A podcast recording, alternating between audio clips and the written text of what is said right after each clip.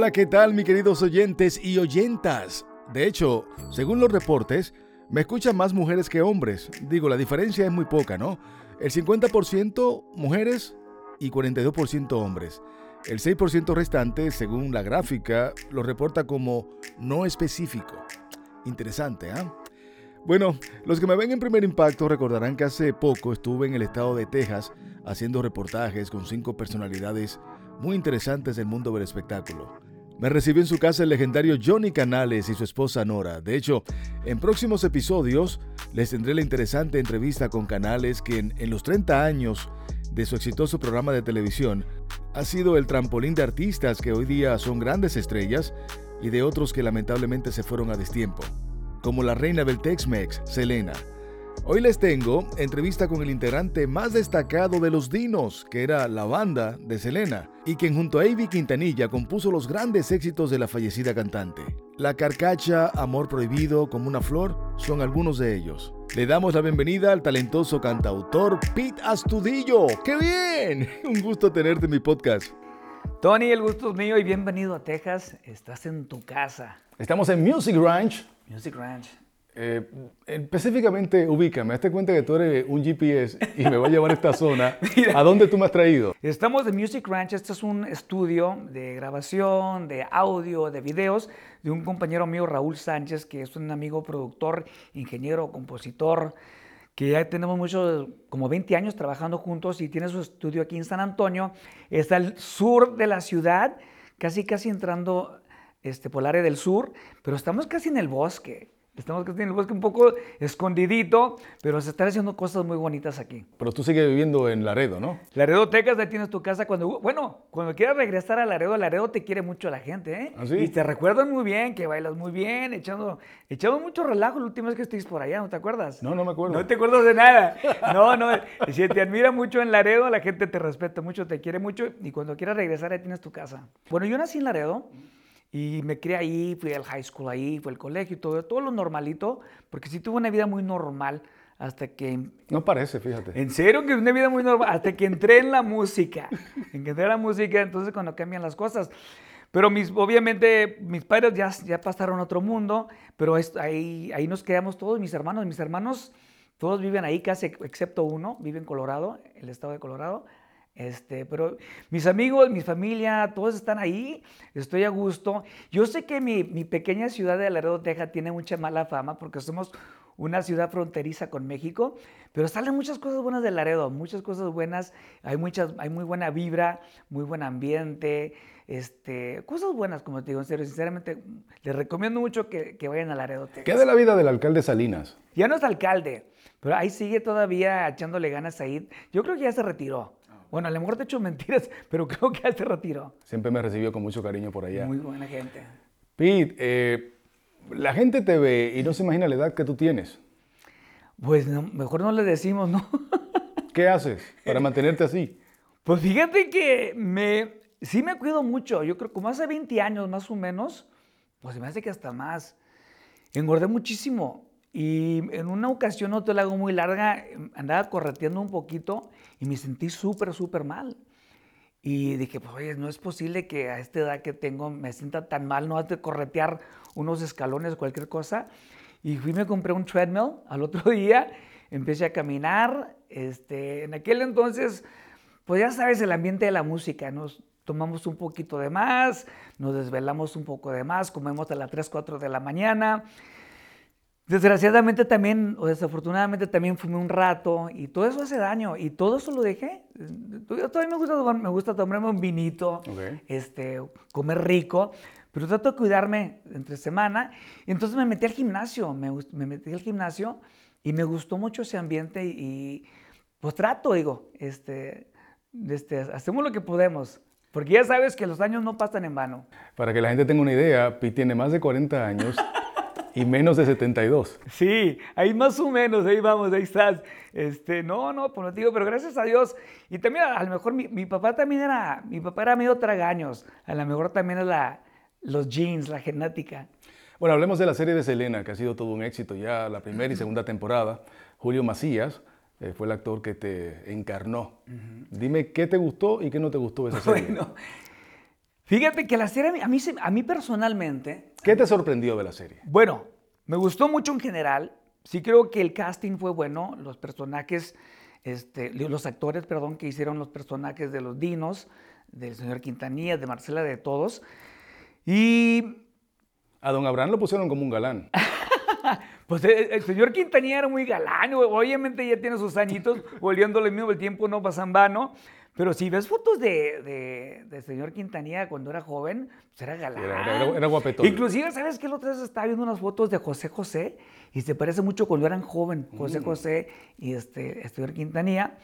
Pero volviendo a la serie, me gustó el, el, chavo que hizo mi personaje, Julio Macías, que apenas lo conocí como hace tres semanas, fíjate, porque no platicamos antes de la serie. Este, no sé si fue algo intencional, no sé si fue parte de la producción.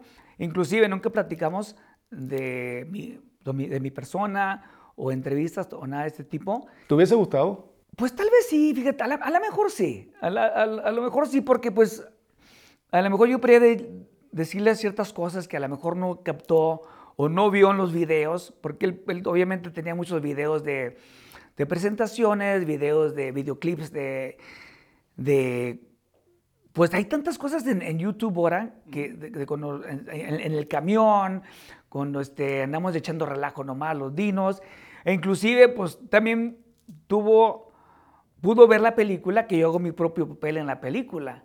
Así que sí tenía muchas referencias, pero creo que en cierta forma sí me hubiera gustado, pero bueno, ya quedó en el pasado, nos hizo de esa manera. Pero nos conocimos y me cayó muy bien el chavo, me cayó muy, muy bien. Obviamente, y, lo, voy a estar bien claro para que todo el mundo que esté viendo lo sepan, yo sé que no nos parecemos mucho, especialmente en, el tamaño. Te hicieron un favor. Eh, me hicieron, un, un upgrade. Un gran favor. Me concedieron uno de mis sueños de toda la vida, hacerme alto. Porque yo soy un chaparrín, soy chaparro, chaparro. Y así que yo sé que mucha gente pobrecito lo criticó. Y también que el pelo no se parecía al mío. Y que... Pero a mí lo importante que yo creo que sí captó mi personalidad. La esencia, ¿no? Sí, la esencia de mi persona, a pesar de que no me conocía en persona, sí captó mi esencia, captó mi, mi energía en el escenario. Y a mí eso fue lo más importante. Así que yo, a mí sí me gustó el papel, el papel que hizo, al igual que a la muchacha, a Cristian Serratos, también lo mismo, se le criticó mucho que no se parecía a Celina.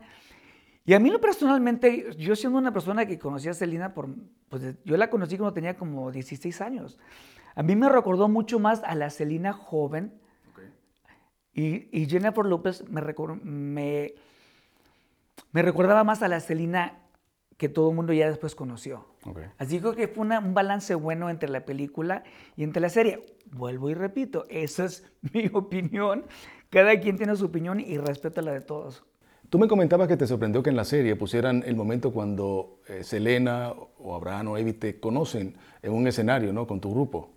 Fíjate que sí, en serio, porque no, no pensé que iban a incluir eso y pues fue un detalle, bueno, para, personalmente para mí y para mi compadre. Pero pasó exactamente como lo pusieron en la serie. No pasó exactamente. ¿Cómo pasó en realidad?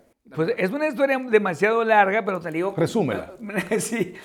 Nosotros José Oqueda, mi compañero que, era, que fue tecladista también después de Celina, y un servidor, teníamos un dueto en Laredo, Texas, que se llamaban los Bad Boys. Y a nosotros... ¿Eran malos de verdad? Pues éramos malísimos porque nadie nos quería contratar, yo creo. No, fíjate, yo creo que sí éramos buenos porque, fíjate, al, fin de cuentas le llamamos la atención a, a Celina y los Dinos. Yo creo que eso habla por sí mismo. Y lo único que en aquel entonces nadie nos conocía. Éramos nuevos, no, no, teníamos mucha experiencia. Así que nadie nos daba una oportunidad. Por fin un locutor de Laredo, que se llama el Bird, el locutor número dos, que inclusive él es el que hace la voz de la carcacha en el intro y todo eso, muy amigo de los Quintanías, nos vio en una presentación en una pulga, donde venden cosas así de segunda mano. Y nos, nos, nos vio, nos, nos conocía un poquito, no éramos buenos amigos, nos fue y nos escuchó y, cuando terminamos dice, oye, tocan muy bien ustedes, ¿por qué no tocan en los bailes? ¿Por qué no tocan en los clubes nocturnos? Y le dije, porque nadie nos da la oportunidad. Le dije, pues somos desconocidos, nadie sabe quién somos. Y él era un DJ en un nightclub, una discoteca en Laredo que se llamaba Roxy's. Me dice, ¿sabes qué? Yo les voy a echar la mano. Los voy a meter ahí, en esta discoteca. Y en esa discoteca los martes era martes de música tejana. Okay. Entonces, una vez que un grupo no fue a, presentarse por X razón, ya son muchos años, nos, me habla y dice, oye, ¿te quieres presentar? dice, no hay lana, pero pues para que se expongan. Vamos, obviamente nomás fue mi mamá, la mamá de José, unos cuantos amigos, no fue nadie, vuelvo y repito, no éramos conocidos, pero a la gente del lugar les gustó lo que, lo que hicimos. Y dice, ¿sabes qué? Los vamos a traer nuevamente con un grupo que, que el lugar, para que se expongan. No sé si a lo mejor ellos pensaban, a lo mejor agarramos a estos chavos y nosotros los promovemos. A lo mejor hace la idea. Toca la casualidad que el, grupo que siguió a tocar en ese lugar eran Celina Los Dinos. En aquel entonces Celina, estás hablando en el 88, eran conocidos ahí en mi pueblo, en Laredo y en el sur de Texas, les iba muy bien, pero todavía no eran muy, muy, muy conocidos. Y por supuesto dije, la oportunidad de abrir un show para Celina, obviamente excelente. Entonces le digo, José, ¿lo hacemos? Si lo hacemos, le dije, no hay lana, no nos van a pagar, espero exponerlos. Todo ese día fue obstáculo tras obstáculo. Son tantas cosas que no te voy a decir todas las cosas, pero fueron muchísimos obstáculos que en varias ocasiones dijimos, sabes que no, no vale la pena, no nos dan ni pagando. Vamos a presentarnos aquí y ya nos hicieron quitar el equipo, que pone el equipo, que hazlo para acá y que me voy para allá, y que sácalo. Muchos obstáculos que superamos ese día y por fin nos presentamos esta noche. Cuando terminamos nuestra presentación y estamos recogiendo nuestro equipo, ya lo habíamos conocido durante el día con el señor Quintanilla y con Navy y con los músicos, pero ya cuando terminamos, se me acerca el señor Quintanilla, ya platica un poquito más con nosotros y me pregunta quién es tu manager, quién los maneja. ¿Y tenía manager? No, hombre. no teníamos nada. Nomás éramos José, José Ojeda y Pita Estudia, eran los Bad Boys. Y, básicamente, como te ya son muchos años lo que han pasado, pero yo me acuerdo que me dice, ¿quieres trabajar? Y por supuesto que sí. Me da una tarjeta, me dice, háblame el lunes. Yo le llamo el lunes, o la fecha que me dijo, ya me propone abrir shows para Celina en diferentes ciudades, me dice lo que nos va a pagar. ¿Cuánto le pagaron? No te voy a echar mentiras, o a lo mejor sí te he hecho mentiras, no me acuerdo, pero era muy poquito, pero obviamente era una oportunidad grandísima para nosotros. Ya salir de la ciudad de Laredo a hacer presentaciones con Celina y los Dinos, ya es un logro tremendo para alguien como nosotros que ni podíamos conseguir tocadas en, nuestra ciudad. Así que para nosotros era lo máximo, por supuesto que dijimos que sí, y ahí empezó la relación, empezamos, empezamos a abrir los shows para Celina como los Bad Boys, desde Laredo, y ahí empieza la relación con, con todos. Yo hice mancuerna con Avi casi inmediatamente, este, me, empecé, empezó a platicar de unas cosas que tenía en mente o que estaba escribiendo, y no sé ni por qué le dio la inquietud de darme esa confianza porque no nos conocíamos. Pero casi fue algo este, instantáneo que empezamos a, a, una química. Y no nomás con él, con todos. Este, y poco a poco fuimos haciéndonos amigos, eh, la relación creció. Y para el fines de ese año es cuando nos, nos preguntan que si queríamos ser parte de los dinos. ¿Lo pensaron dos veces o dijeron que sí de uno? Yo me puse a pensar, bueno, tal vez, no, claro. Y, y, la invitación fue en un baño, de, un baño de caballeros, porque terminamos una presentación, como, te voy a decir algo, de esta es la forma que yo me acuerdo porque ya son muchos años. Si me equivoco, me disculpan, pero yo me acuerdo que estábamos en Midland, Texas, que está en, el, en West Texas, West Texas. Terminamos la presentación, creo que era de Navidad o de Nochebuena. Avi le dice a, Joe y a un servidor, dice, necesito hablar con ustedes. ya la gente ya se había ido del salón, estamos recogiendo el equipo. AB nos mete al baño, a la oficina, y nos empieza a platicar pues, cómo se sienten y pues, están a gustos y, y qué les parece el grupo, ta, ta, ta, ta, Como te digo, ya han pasado muchos años, a lo mejor AB se acuerda diferente, pero esto es lo que yo me acuerdo. Y nos dice, ¿les gustaría integrarse a los dinos? Y yo creo que al principio yo y José no le entendimos, como, pues, pues sí, pues ya estamos siendo parte, estamos abriendo los shows. Dice, no, no queremos, si se quiere integrar al grupo ya como, como dinos. Y pues yo creo que yo y José nos vimos inmediatamente. Por supuesto que sí. ¿Pero le habló de dinero en ese momento? No, para nada. No, no, no. Simplemente era si nos queríamos integrar. Integrar y, este. Ya después hablamos del dinero y todo, y la responsabilidad y todo eso. Este simplemente era integrarnos si estábamos interesados, que obviamente era un sí rotundo. Salimos del, del baño y entonces Avi creo que le llamó la atención a, o le, le dice a todos, eh, eh, quiero... Se estrecharon la mano en el baño, ¿no? Sí, no, pero si no fuimos del baño, no nos fuimos a platicar. no sé, ok. fuimos a platicar simplemente. Entonces sal- sali- salimos del baño, entonces Avi le dice a todos, eh, quiero anunciar algo.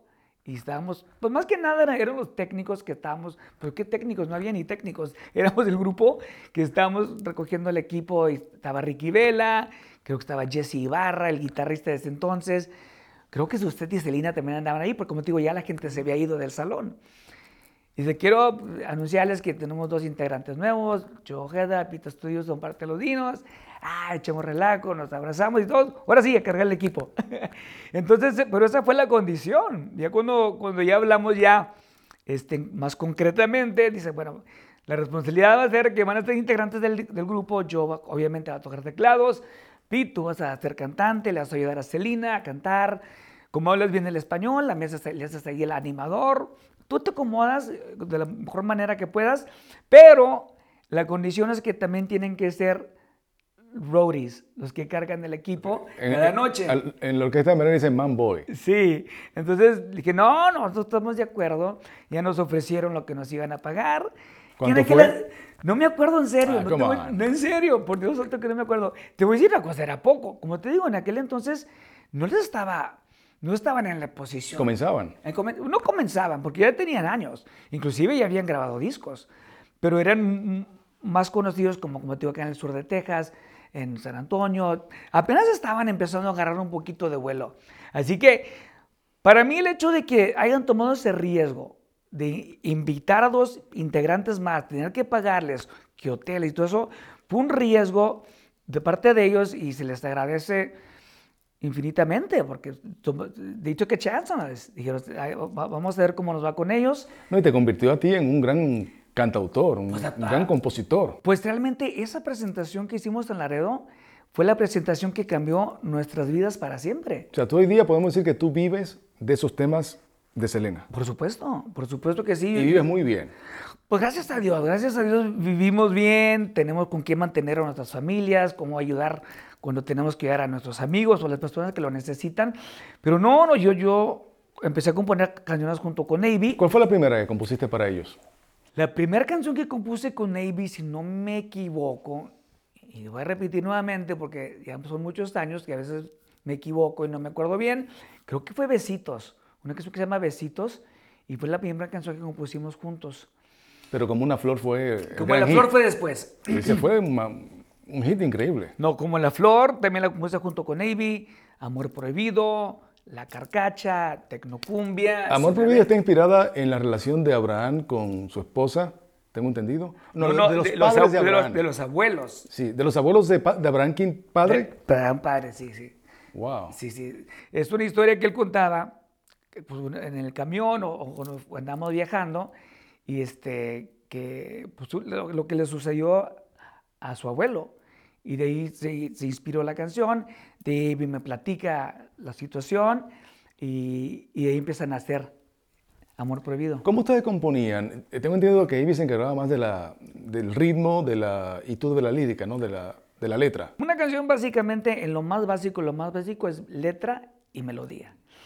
AB es buenísimo, mm, tiene buenísimas melodías, pero como en aquel entonces, este, pues no creo que estoy diciendo algo mal, no habla muy bien el español.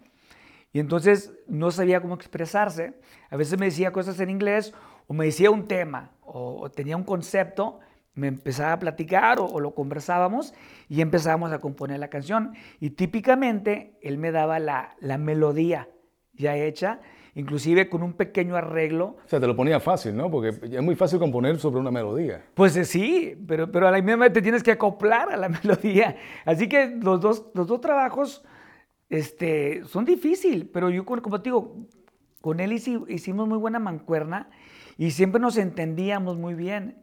Él me puede decir un par de palabras o me decía un concepto, o sabes que como la flor, él tenía eso de como la flor en la mente por muchos, me dijo él después que por varios años lo de la- como la flor. Y él tenía algo en su mente, me lo empieza a explicar, y yo, pero yo también yo me fui a por otro lado. Ok. Y yo, yo- y yo expresaba también lo que yo sentía, trato de, pues trato de, de incluir mis experiencias personales en lo que escribo para que sea real. Cuando tú entras a trabajar con los Quintanillas, se llamaba Selena y los Dinos. ¿Cuánto le dolió a ustedes, cuánto le afectó cuando la disquera obliga a Abraham Quintanilla a sacar el nombre de los Dinos y que se llame solamente Selena? Te voy a decir una cosa, y esta es la verdad, en serio. Yo de eso no supe mucho, porque pues obviamente ese era entre ellos. Pero cuando se lo dicen ustedes. Pero, pero, te digo, pero te digo que yo realmente en ese entonces, yo no me acuerdo que fuera algo tan grave, algo tan no quiero decir tan importante, pero yo personalmente no me acuerdo, como digo, porque las decisiones de ese tipo muchas veces eran entre familia. Así que nosotros no estábamos involucrados en eso. Y si se cambió, ya ni me acuerdo por qué lo dijeron, pero yo realmente, cuando vi la serie, es cuando aprendí un poquito más de todo eso, porque realmente, como te digo, yo no estaba tan invertido, podríamos decir, cuando se cambió el nombre, o no que se cambió el nombre, que simplemente nomás era Celina yo en cierta forma ni, no que no me molestó o me molestó, no lo vi como nada raro. Ese soy yo. Ahora la familia o Avi o Suset o el señor Quintanilla es otra cosa. Pero como te digo, nosotros no estamos involucrados. Si esa decisión la hizo la izquierda, no iban a ir a platicárnoslas a nosotros. ¿Qué piensan ustedes? ¿Me entienden? No estábamos, we weren't in the loop. El más afectado fue Abraham, porque era el nombre del grupo que él tenía cuando joven. Los dinos. pero digo, tal vez, como digo, yo por lo que vi en las series, sí se notaba como que sí les molestó. Pero como te digo, eso yo no, yo no lo viví o no me acuerdo de ello. Tú sigues trabajando con Avi.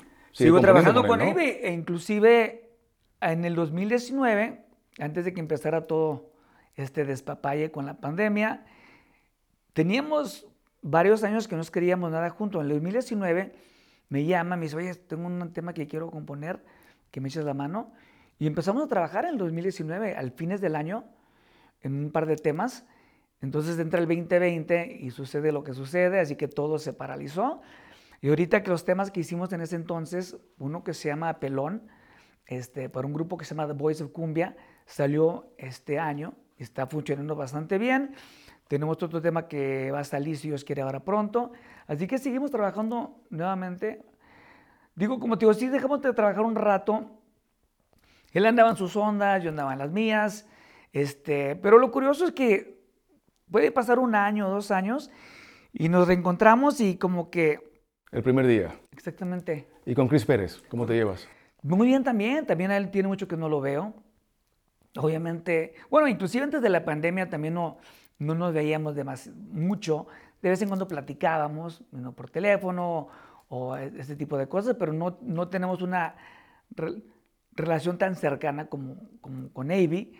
Este, también vuelvo lo, mismo, él anda en su mundo, anda en sus cosas, sus proyectos, este, su familia, al igual que todos los demás.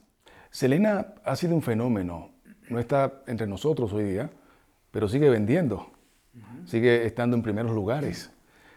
De Selena estar viva, según tu punto de vista como compositor, como un conocedor de la industria de la música, ¿en qué sitio se hubiese encontrado ella? Fíjate, yo, yo he dicho esto varias, en varias ocasiones, que realmente, en mi opinión, lo que hizo Jennifer López es lo que hubiera estado haciendo Selena ahorita. Porque realmente yo creo que hubiera seguido el mismo camino, seguir con la música, actuación que ya lo estaba haciendo, porque sí salió, hizo varios papeles pequeños en aquel entonces, la moda, que ya lo estaba haciendo también.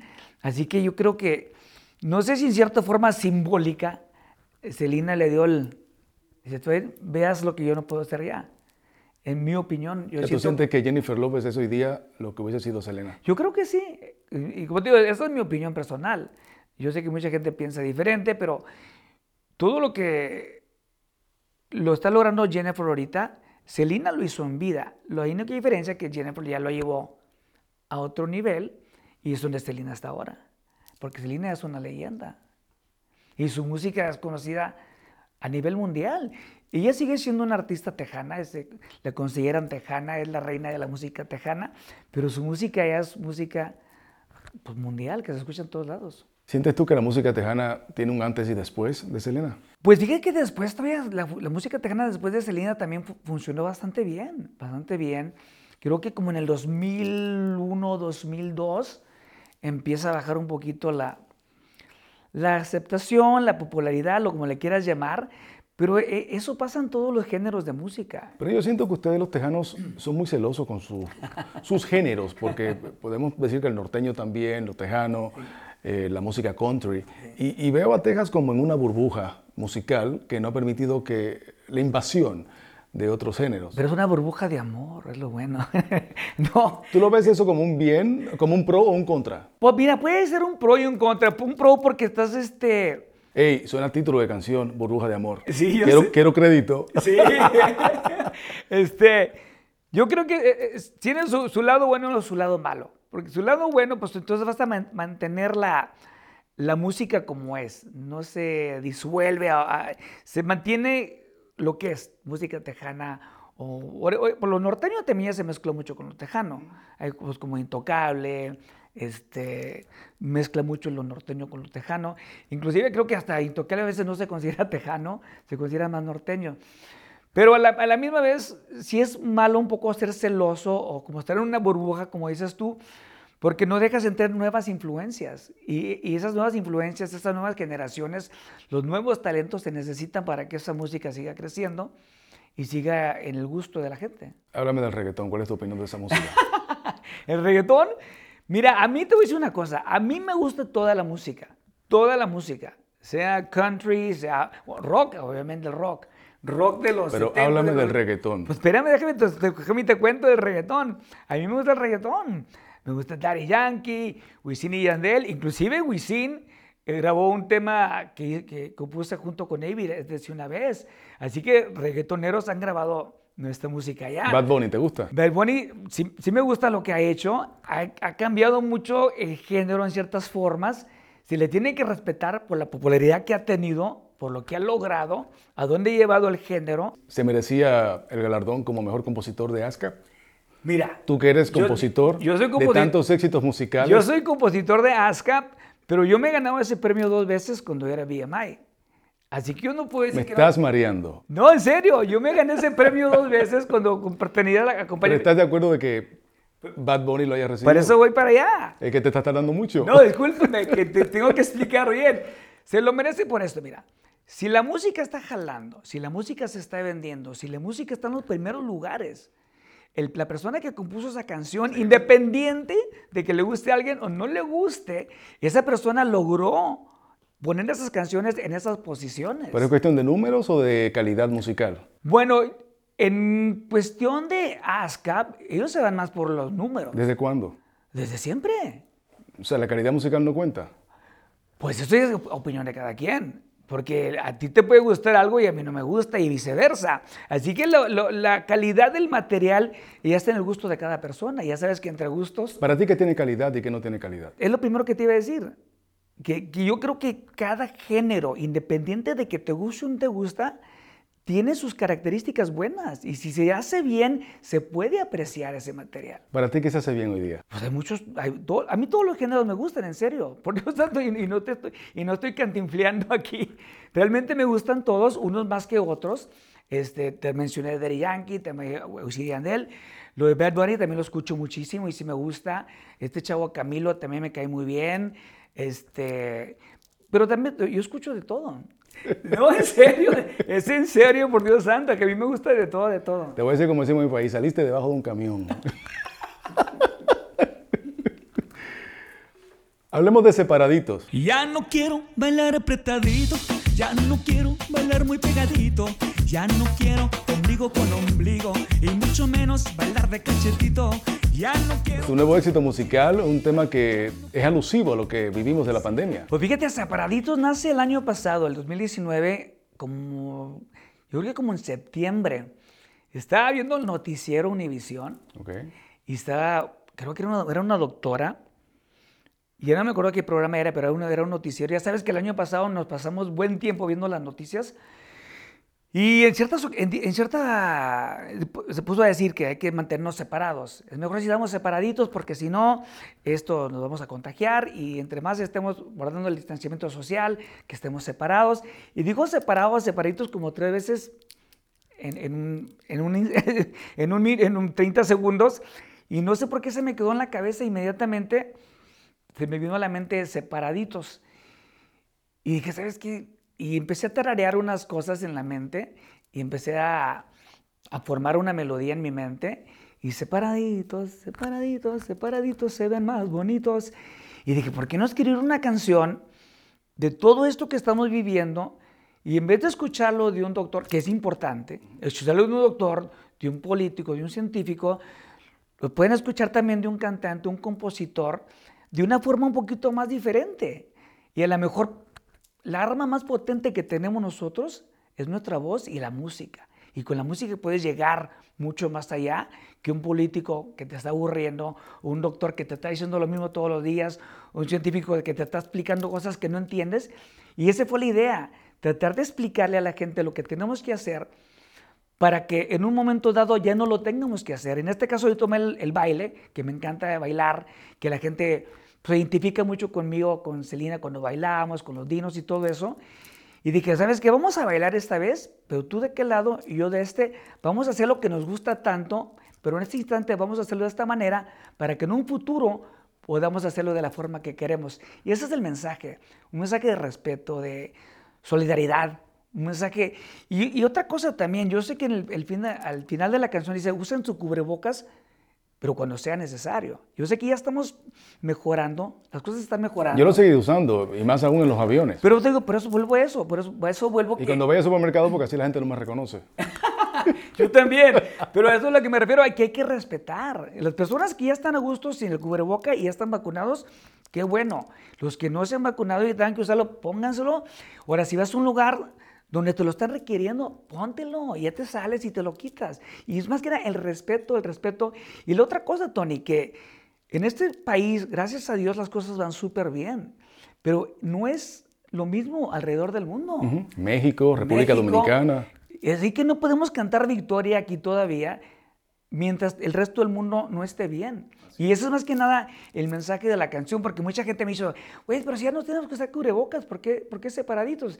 Digo, porque hay que estar solidarios con los que todavía no pueden hacerlo y mandar ese mensaje de positivo y, y, al, al fin de cuentas sí se puede y sí lo vamos a lograr. Hablemos del canto de los oprimidos, una canción que te llega, ¿no? Porque es muy social.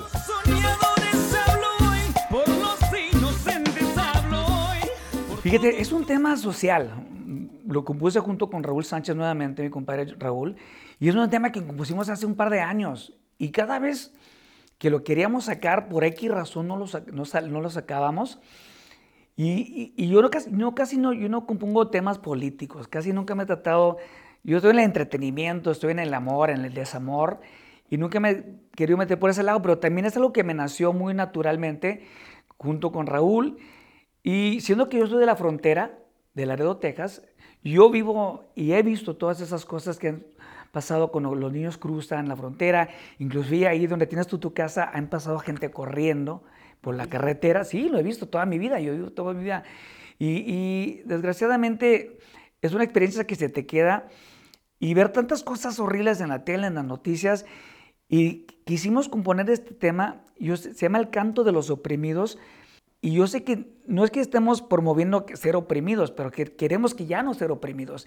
Y también el abuso de poder, desde lo más pequeño hasta las posiciones más altas, que, se quite ese abuso de poder, la discriminación, este, la tolerancia, todo eso, y eso de los dreamers, inclusive, fíjate, los dreamers, los inocentes, la gente que no tiene voz, las madres solteras, los padres que siempre, simplemente quieren venir acá a trabajar. Yo sé que es un tema muy delicado la inmigración.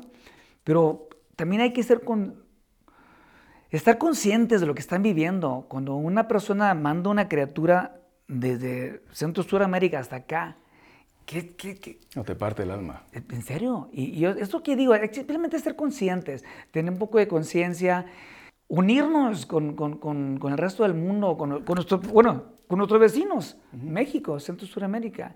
Y eso habla el tema, más que nada de, cómo podemos superar esto un día. Y yo creo que también el abuso de poder. El, racismo también. El racismo, el racismo, todo eso. Y de eso es el tema. Y si Dios quiere, vamos a hacer también un video, o le mostramos un mini, un mini uh, microfilm, un micro video, como no micro Un documental, ¿no? Un documental pequeño. Y queremos hacerlo ahí en Laredo también, como digo, ahí, ahí es donde se vive mucho de esto. Y desgraciadamente esto Es muy presente el tema, ¿no?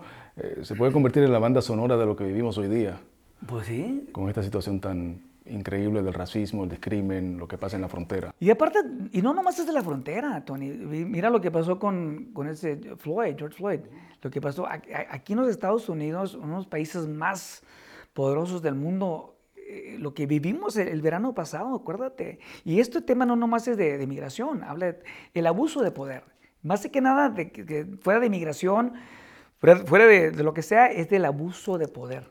Pete, tú sabes que siempre es mucho agrado verte. Nos une una larga amistad. Claro. Eh, me gusta verte. Me encanta verte y, estás invitado nuevamente al Laredo cuando gustes ir y te esperamos. Espero que estén bien. Vamos, vamos hacia adelante, si se puede. Este, y nosotros estamos tratando de hacer nuestra parte con la música y traer un poquito de alegría, un poquito de conciencia y salir de esto y salir bien. Gracias por esta plática. Gracias a ti.